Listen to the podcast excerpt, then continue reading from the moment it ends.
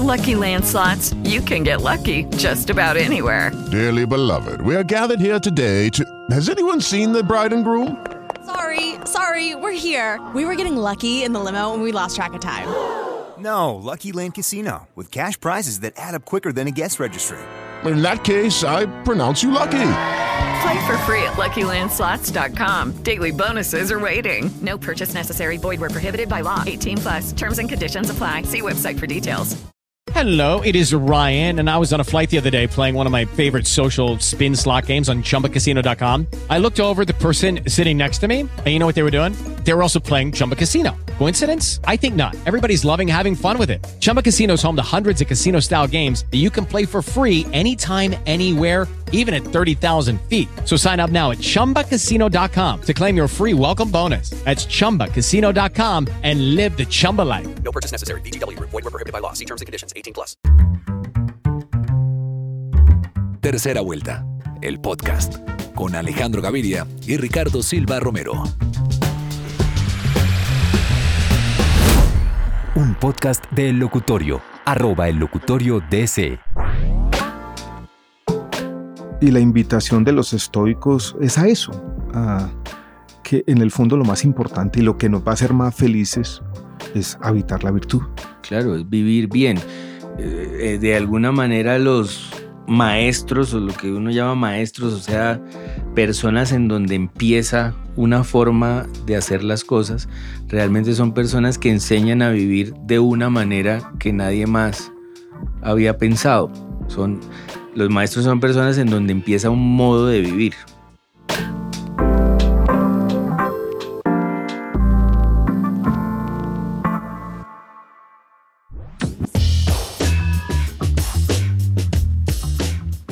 Hola Ricardo. Hola Alejandro. Qué bueno verte nuevamente. Sí, qué buen plan. Les cuento a nuestros oyentes que aquí a la llegada Ricardo me regaló un par de libros.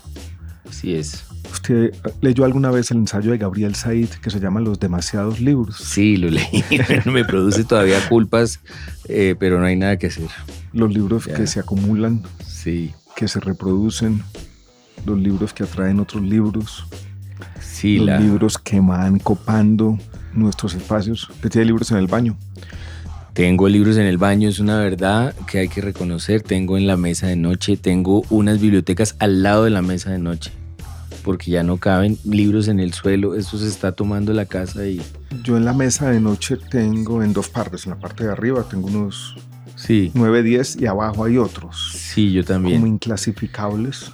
Y además unos que empiezan a estar atrás de los otros. Y en la biblioteca ya están los que están clasificados, pero tengo unos como en el limbo, Sí. que están moviéndose. Y es que volver a, a sumar libros a la biblioteca es dificilísimo porque hay que quitar todo, correr. Todo esto para decir que regalar libros puede ser una impertinencia. Sí. Puede crearle un problema a los demás. sí. Pero son libros muy bonitos. Y Sí. son libros sobre el estoicismo. Y tú escribiste uno, que es un compañero de las cartas a Lucilio de Séneca, Exacto. que se llama El libro de las horas. El libro de las horas. Pues es una colección que hace el Grupo Sura desde la pandemia que, que empareja autores de ahora con filósofos. Es decir, autores reaccionan a las obras de los filósofos. Una conversación libresca, podríamos decirlo. Exacto. ¿Tú has tenido, Ricardo, alguna relación con el estoicismo? ¿Te ha gustado leerlo? Sí, sí, afortunadamente cuando me hicieron la propuesta yo conocía las cartas a Lucilio, las tenía, me gustaban mucho. Eh, no- ¿Las había leído en el colegio, en la universidad? en la universidad y en la universidad había leído el ensayo de María Zambrano sobre Séneca, que es extraordinario. Y, era una figura que me gustaba mucho. Me gustaba mucho también el cuento de Enrique Serrano eh, sobre la muerte de sobre el suicidio de Séneca. Entonces, eh, estaba, no estaba perdido cuando me, hicieron la, invitación. Y fue un placer releer eso, la versión que ellos organizaron está muy buena y comentarlo, pues es extraordinario porque, porque el tipo está hablando de las cosas que pasan hasta hoy. Es una filosofía sobre el cómo vivir que jamás va a estar de sueta, jamás va a pasar de moda. haciendo un pequeño paréntesis, leí una vez a alguno de los estoicos, la memoria me falla, que hablando del suicidio decían algo así, hay que celebrar la vida y en todo caso, si no, la puerta siempre está abierta. Sí, claro. Yo creo que puede ser Séneca mismo. Puede ser el mismo Séneca. Sí, esa idea de, de que el, el suicidio no es una derrota, sino es un, un control de, de la muerte o un, sí, un en- encarar la muerte con dignidad, pues eh, es, es- está en Séneca, no es un llamado a la derrota nunca, ni a la desesperación, ni a solucionar eh, la crisis, ni de, nin- ni de ninguna manera eso, sino es un, un entregarse a lo que venga después. Hay algo ahí muy, eh, que como hablábamos ahorita antes de empezar, tiene mucho que ver con cierta resignación que no es derrota, sino como una aceptación de, de la realidad. Exacto, yo nunca lo leí con disciplina. Mi primer contacto, sin saberlo, con los escépticos fue duro. Fue, yo estaba enfermo de cáncer en ese momento y leí un librito que después fue famoso de Christopher Hitchens sobre Sí, su propia claro. enfermedad que se llamó mortalidad. Y allí él asumía una posición escéptica, resignada, de una manera muy dura. Y él cuando le da cáncer, siempre se preguntaba, ¿y por qué yo? Y aprendió rápidamente, cambió esa pregunta de por qué yo, por, por qué no. Es lo que llaman ellos alterizar, Sí, que de alguna manera hay un contexto, hay circunstancias que uno no puede cambiar y una resignación necesaria que básicamente cuando se viene una tragedia decir, bueno, ¿y por qué no? Me tocó a mí. claro. Que fue muy dura y ese fue como mi primer contacto. Es un, sí, es, du- es duro el- la reacción. Eso lo que llaman los mismos estoicos la dicotomía del control. Hay cosas que uno puede cambiar y hay unas que no.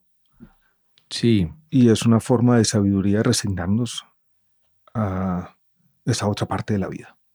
sí, exacto. Es, es como un replegarse, replegarse constante, de una quietud, una aceptación de la realidad, de los hechos, eh, en busca sobre todo de, de- la tranquilidad, de una vida simple y tranquila, una vida que no sume, que era ese concepto de, que está en la inmortalidad de Kundera. Hay un capítulo que es eh, sobre las sumas y las restas y, y él habla de, de lo que se suma uno a su vida y a su personalidad y que quizás le sobra y habla del ejercicio de restarse todo lo que, lo que intranquilice, lo que desfigure la persona que uno es. Y esa tranquilidad está también en Michel de Montaigne. Ha sido otro También. contacto mío con los escépticos que predica de alguna manera cierto desprendimiento. Uno lo podría llamar una suerte de importaculismo moderado siempre. Creo que ya habíamos hablado de ese Sí, tema.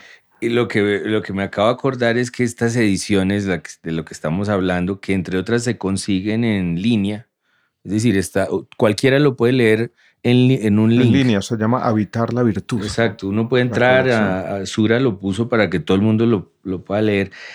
Esto termina con un ensayo de Montaigne, conecta a Séneca con Montaigne. Con Montaigne. Entonces eso me, me acordé. Y me gustan los estoicos que buscan la tranquilidad. Viene, hay cierta resignación, cierta aceptación de las cosas que uno no puede cambiar, pero siempre ponen también de presente el valor, Hmm. hacer lo correcto, tanto física como moralmente en cualquier circunstancia. Sí, Lo que implica, Ricardo, una forma de no estar tan tranquilo y es llevar la contraria muchas veces. claro. Como diría Montaigne, no traicionarse a uno mismo. No traicionarse a uno mismo. O sea, la resignación no significa carecer de valor. Eh, No, no, no significa eludir, em, negar, es justamente aceptar, encarar, sino que eh, es, es encarar desde la quietud, es ver las cosas como son y decir las cosas como son, y quizás decir las cosas como son a veces es ir en contra de, de todo el mundo. Claro. Ver lo que uno ve, eh, sí, sin, sin participar de pronto en la violencia, es lo que pasa allí, sin, sin servirle a la violencia. También me gusta de los estoicos que tienen una forma de entender la justicia, no de una manera maximalista, Sí, sino empezando con la vida de todos los días. Tratar a todo el mundo con amabilidad. sí, A mí me ha pasado en la vida eh, pública, Ricardo, que personas que tienen un sentido muy alto de la justicia, que quieren cambiar el mundo, no son amables con la gente. Eso es siempre me ha parecido una contradicción. A mí O sea, el me gran político eso. justiciero que de alguna manera quiere redimir a una buena parte de la humanidad y trata a los otros mal. Nunca he entendido eso. No, a mí me, me impresiona mucho eso. Sí, como un líder, por ejemplo, progresista, liberal, que de pronto maltrata a, las personas que, eh, por ejemplo, le son subordinadas. Eso a mí me parece increíble. Eh, o, en, eh, o gente que le sirve, por ejemplo, alguien que atiende en un restaurante o, y, y son déspotas con las personas y eh, sí, los maltratan. A mí eso me parece sorprendente.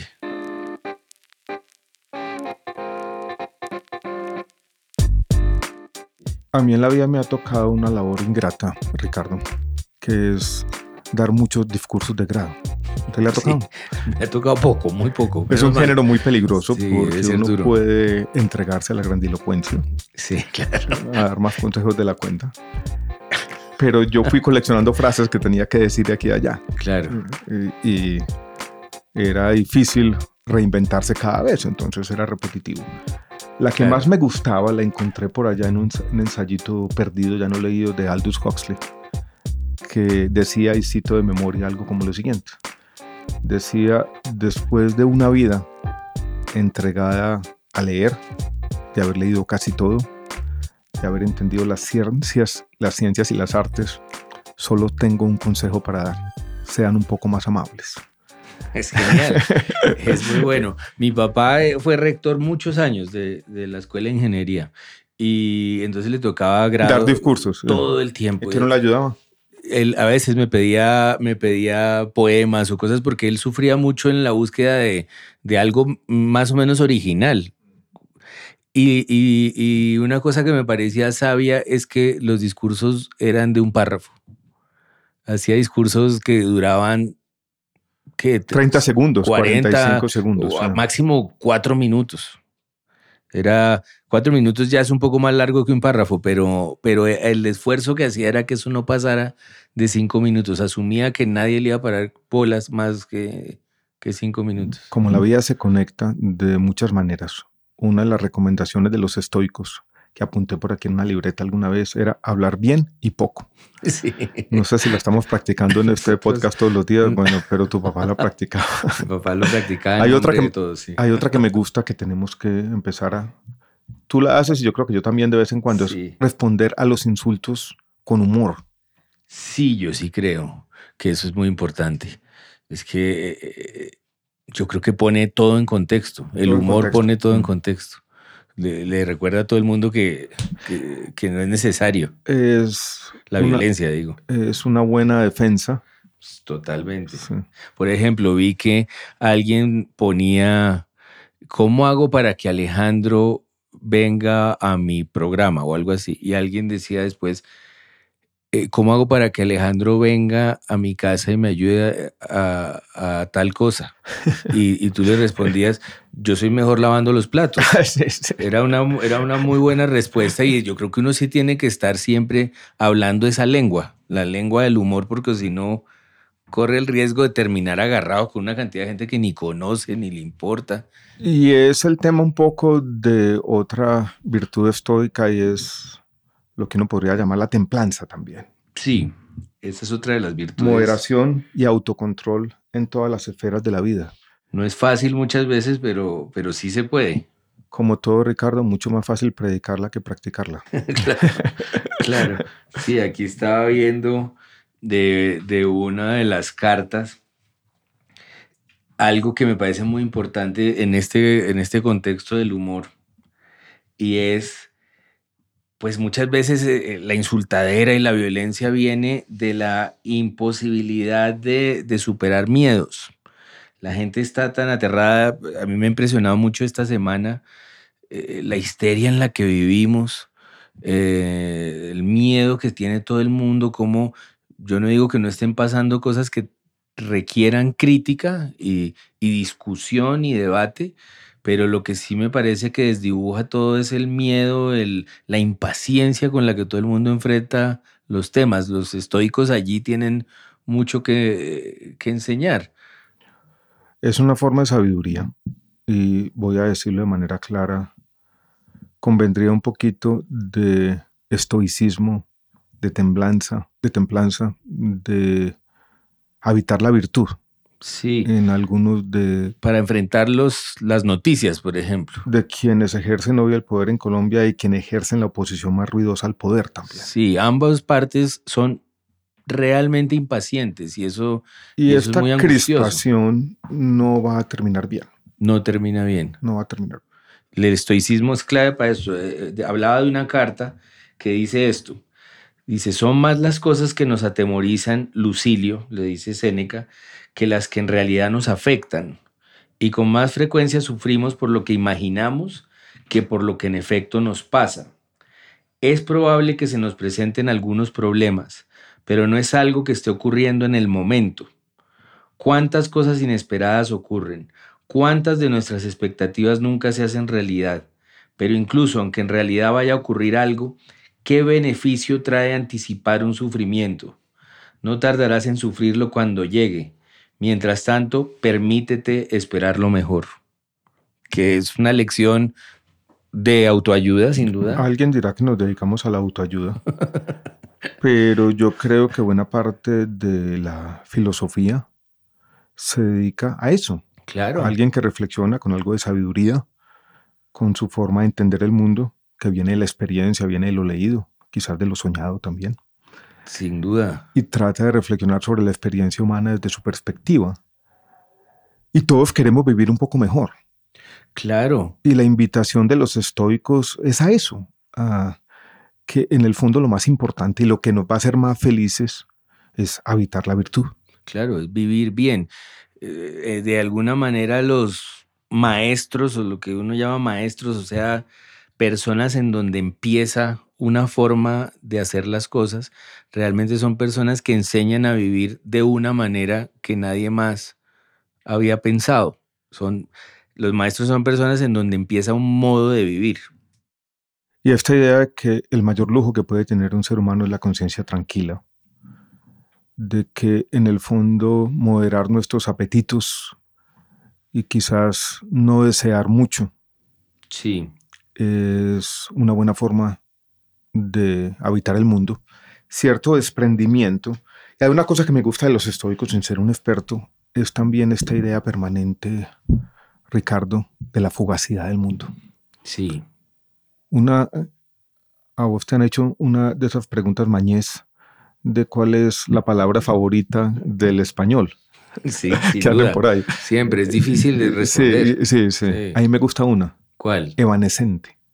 Esa es muy bonita. Sí, me A mí la que más me ha gustado siempre es plegaria. Plegaria también me parece Es una palabra linda. Me parece bonita. Hay una frase que me gusta repetir y es, se derraman más lágrimas por las plegarias atendidas que por las no atendidas. Sí, esa, esa es genial. Encontré por allá en un epígrafe de un libro que se llama así, de Truman Capote. Claro, Plega- plegarias atendidas. Plegarias atendidas. Hay un, hay un tema entre los estoicos que me parece que, que es muy relevante, que es la, la atención a la naturaleza como si fuera su dios.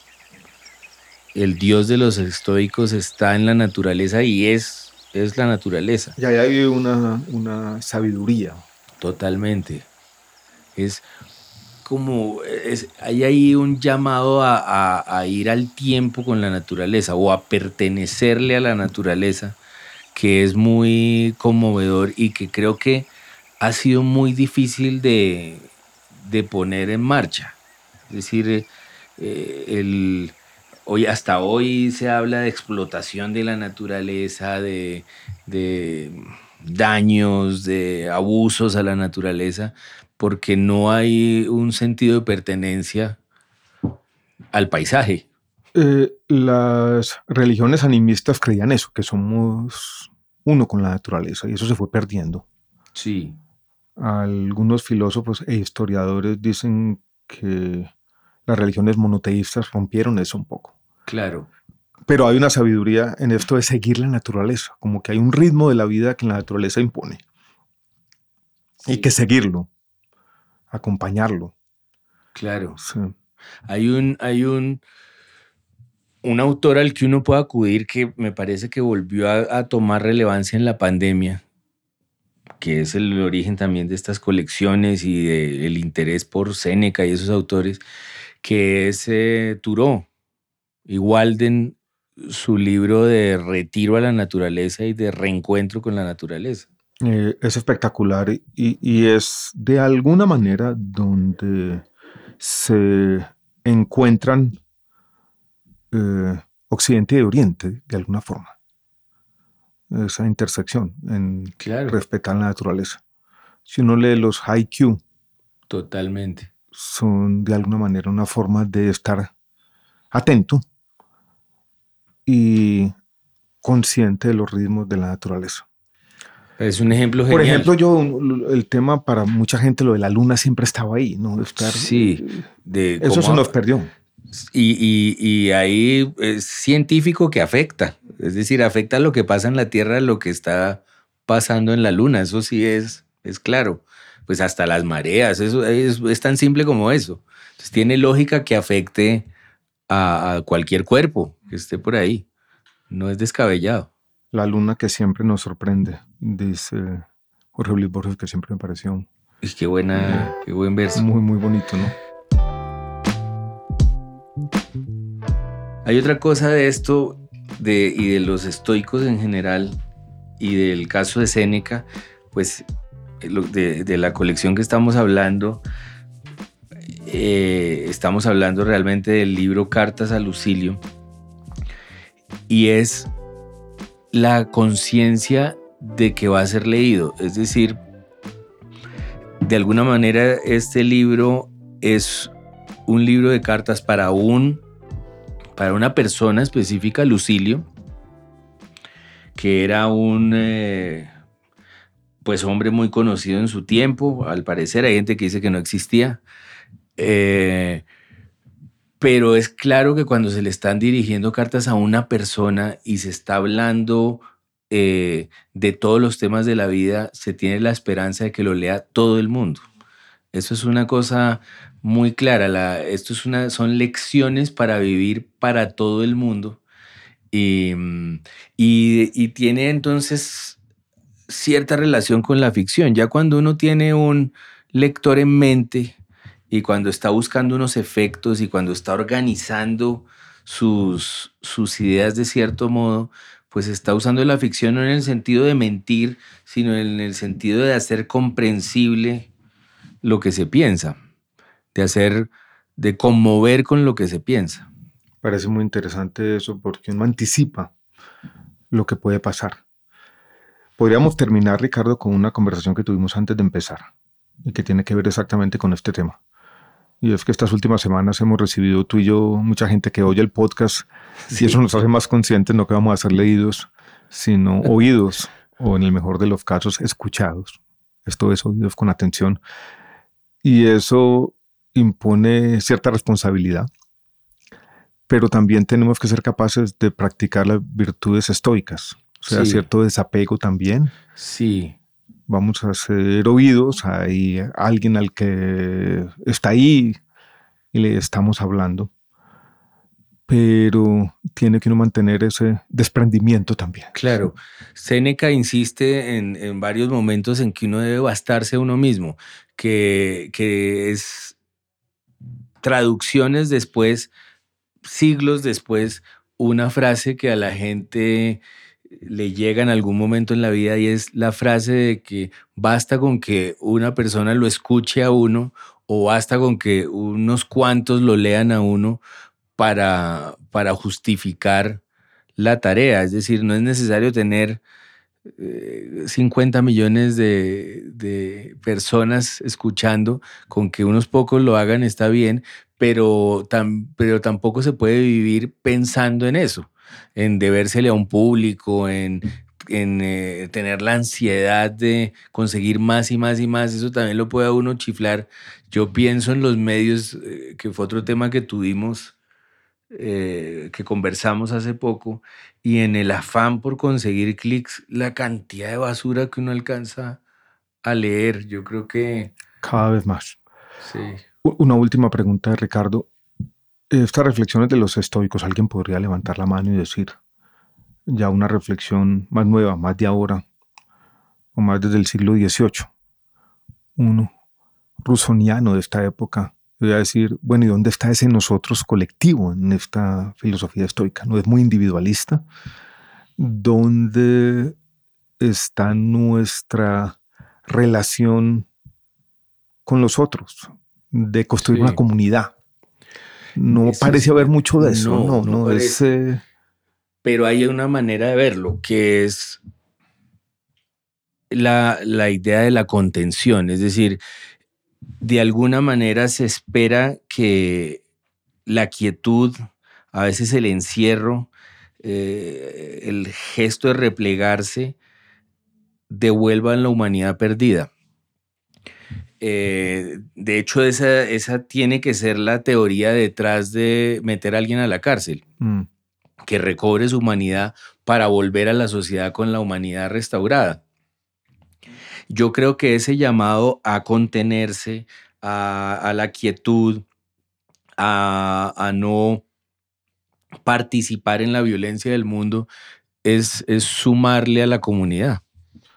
Y yo creo que podemos terminar con esto. Eh, se me viene a la mente esta conexión. Y es que de pronto Borges, a quien hemos mencionado en este podcast una y otra vez, fue un estoico y tiene este poema tan bonito que llama Los Justos, Tal cual. que termina con esa frase. Aquellos que se ignoran están cambiando el mundo. Maravillosa es. Abrazo, Ricardo. Abrazo. Elige siempre un buen rato. Elige siempre una buena conversación. Tercera vuelta, el podcast. Suscríbete ahora y escúchalo cada semana en tu plataforma favorita. Un podcast producido por El Locutorio, ellocutorio.com. Síguenos como arroba el locutorio DC en redes sociales.